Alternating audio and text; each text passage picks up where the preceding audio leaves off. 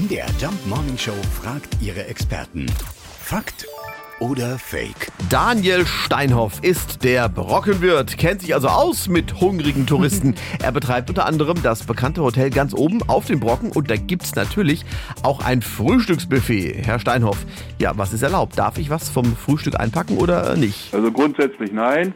Also wir erlauben das den Gästen nicht. Wir bieten aber jedoch einen Lunchpaketservice an. Wenn der Gast am Tage überwandern will, dann äh, kann, kann er gerne gegen Aufpreis sich ein Lunchpaket fertig machen. Hinzu kommen natürlich kalte Getränke oder ein Riegel noch. Und, aber so, so das Frühstücksbuffet komplett auszuschöpfen, da sind wir dagegen. Gut, das leuchtet natürlich ein, ja. Und ist auch irgendwie logisch. Aber was ist denn, wenn ich mein Frühstück nicht ganz schaffe?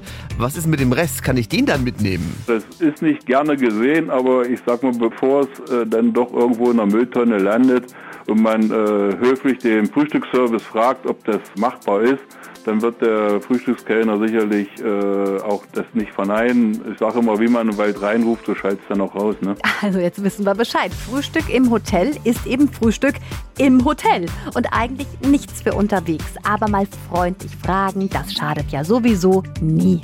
Fakt oder Fake? Jeden Morgen um 5.20 Uhr und 7.20 Uhr in der MDR Jump Morning Show mit Sarah von Neuburg und Lars Christian Kade.